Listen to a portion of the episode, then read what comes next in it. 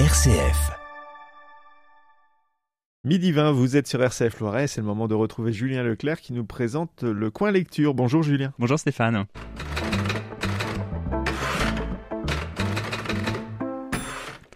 Aujourd'hui, je vous parle de deux recueils de nouvelles signés Dorothy Parker, Comme une valse et La vie à deux. Cette grande autrice américaine du début du XXe siècle esquisse dans ces deux recueils des portraits de la classe moyenne de son pays.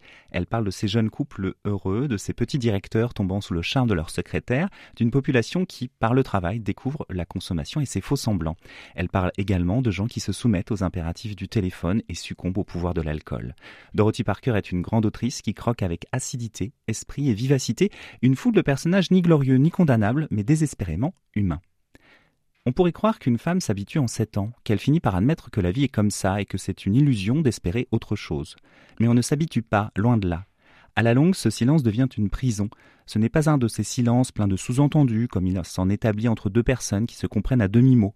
C'est un silence pesant, contre lequel on sent qu'il faut à tout prix réagir et qui vous donne un sentiment de culpabilité croissant à mesure qu'il se prolonge, comme si on manquait à son devoir. On se trouve dans la situation d'une maîtresse de maison qui n'arrive pas à mettre de l'ambiance dans sa soirée et dont les invités restent obstinément dans leur coin. Cela vous rend si nerveux qu'on en vient fatalement à parler de la soupe à la tomate et qu'on prononce des phrases telles que As-tu vu mes amours de fleurs?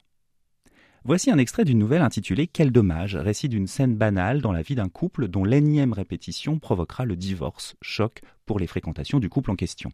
Ce couple, la société américaine des années 30-40, les bouleversements sociaux, la transformation des rapports entre les hommes et les femmes sont quelques-uns des motifs qui composent l'écriture de Dorothy Parker.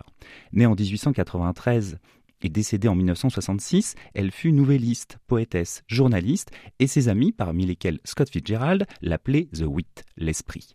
Car Dorothy Parker utilise les mots et son esprit, humour corrosif, pour viser le monde qui l'entoure. Elle croque, dénonce, pointe, saisit, capte tout ce qui l'entoure, et elle le fait rapidement. Aujourd'hui, on peut lire ces nouvelles, textes forts et bouleversants, vifs comme des dessins de presse, gardant tout le mouvement de la vie et n'hésitant pas à marquer les amertumes de la réalité. Dorothy Parker, dans son écriture, ne tient pas la main.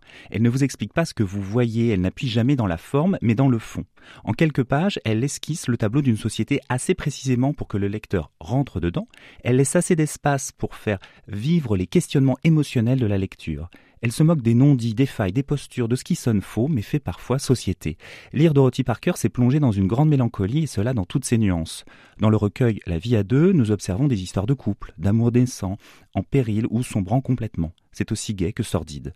Dans l'autre recueil, comme une valse, le tragique l'emporte. Ces nouvelles, souvent à la première personne, témoignent d'être enfermés dans leur rôle social et voyant le monde défiler devant eux, n'ayant aucune prise sur le mouvement de l'humour, Dorothy Parker illustre parfaitement l'intelligence de la démarche, la profonde sensibilité de l'observation, la précision de la description et la vitalité des dialogues.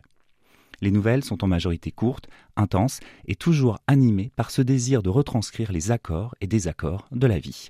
Je vous recommande donc très fortement de lire et relire Dorothy Parker avec ses deux recueils de nouvelles comme une valse et la vie à deux, publiés par 10-18 au prix respectif de 7,10€ et 8,10€.